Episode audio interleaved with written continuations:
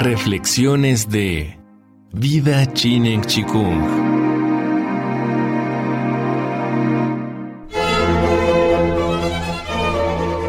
Vida Chinen Chikung presenta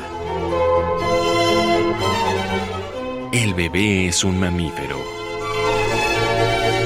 Serie basada en el libro del mismo nombre de Michelle Audin.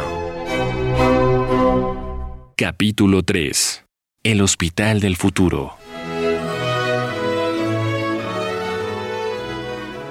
Existe un proceso normal y fisiológico de parto que en la medida de lo posible debe darse de forma asistida y sin que implique riesgos. Sin embargo, en el futuro deberán seguir existiendo hospitales con todas las facilidades médico-quirúrgicas en caso de que se necesite una cesárea. Pero los centros de nacimiento del futuro tendrán muy poco que ver con los servicios de obstetricia de la era electrónica. Aquí cabe preguntarse, ¿cómo puede crearse un ambiente de intimidad en un centro de nacimiento sin que las madres se sientan observadas o controladas? Es del dominio público que todos nos sentimos mucho más seguros en un entorno conocido, y para conseguirlo es conveniente familiarizar a la futura madre con el lugar donde va a dar a luz. También es favorable organizar actividades en estos centros. Cantar, por ejemplo, puede considerarse como un ejercicio respiratorio. Otra ventaja del canto es su vibración, ya que estimula al feto. La popularidad del canto coral nos recuerda que el ser humano es un animal social, pero lamentablemente en esta necesidad de sociedad nos encontramos con una paradoja.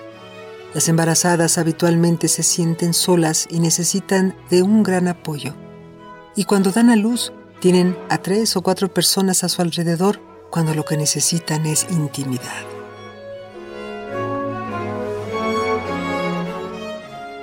Sigamos con la necesidad de intimidad. Cuando cantamos o bailamos, compartimos emociones y nos familiarizamos con la gente y con el espacio. Esto, desempeñado en un centro de nacimiento, transforma esa imagen mental adversa que la palabra hospital suscita. El día del parto hay muchos detalles importantes relacionados con la pérdida de intimidad. El inicio del trabajo de parto en casa, de ahí al coche para el traslado, luego al hospital en el que la mujer puede mudarse de una sala de espera a una habitación y finalmente a la sala donde dará a luz. Todo esto genera mucho estrés. En la cápsula anterior hablamos de la falta de estudio en factores del entorno que inhiben el proceso del parto en la mujer. En este rubro, los estudios más importantes sobre otras especies de mamíferos los llevó a cabo Niles Newton de la Universidad de Chicago en los años 60. En su investigación descubrió que el trasladar a la hembra de su entorno familiar a uno desconocido dificulta su proceso de parto. Según la experiencia del doctor Oda, a la mujer le pasa lo mismo. Un entorno familiar reducido y aunque parezca mentira, un poco desordenado, facilita su alumbramiento. En 1962, el doctor Michel Oda instauró en un poblado francés en el que el proceso de parto se daba de forma tradicional algunas salas con entornos más hogareños, sin aparatos médicos visibles, donde las mujeres se sintieran más cómodas. En los años 70 visitó Estados Unidos y encontró réplicas de estas salas, y junto con una comadrona percibió que el absoluto orden de las salas era otro aspecto que causaba algo de incomodidad. El pequeño desorden hogareño es otro aspecto importante para que un espacio se sienta familiar. El último detalle que se descubrió estudiando al resto de los mamíferos fue la oscuridad. Esta promueve aún más la intimidad. El parto es un proceso cerebral. La parte del cerebro activa durante el parto es la parte primitiva, antigua, la que tenemos en común con el resto de los mamíferos. Es el cerebro antiguo el que segrega las hormonas necesarias para producir contracciones uterinas eficaces. Las inhibiciones se producen en el cerebro nuevo, llamado neocórtex.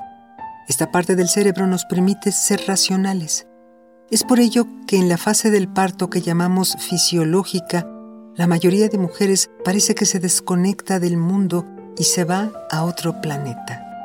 Cambia de estado de conciencia y este cambio es necesario para que se mantenga el equilibrio hormonal. Si en ese momento le hacemos a la mujer cualquier pregunta que implique un proceso racional, podemos detener el proceso del parto porque habremos estimulado el neocórtex. La luz también estimula el neocórtex. Esto nos permite comprender que la oscuridad durante el parto sea aún más importante para los humanos que para el resto de los mamíferos, puesto que el ser humano se caracteriza por un enorme desarrollo del neocórtex que, como ya mencionamos, es la parte del cerebro capaz de inhibir los procesos instintivos e involuntarios. Todas las medidas anteriores son extremadamente fáciles de aplicar, pero no son los únicos aspectos a considerar. La ingeniería y la arquitectura juegan roles de vital importancia en los centros de nacimiento.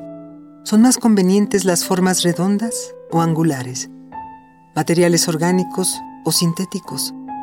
¿Y qué hay de la ubicación de la maternidad en relación a cables de alta tensión o a redes eléctricas de líneas ferroviarias? Las nuevas generaciones de arquitectos e ingenieros comienzan a advertirnos que los materiales y la tecnología usada en los edificios interactúan no solo con el entorno, sino también con quienes los habitan, pudiendo estos afectar favorable o desfavorablemente a la salud. Aquí cabe reflexionar que lo importante es plantear preguntas. Las respuestas ya vendrán solas.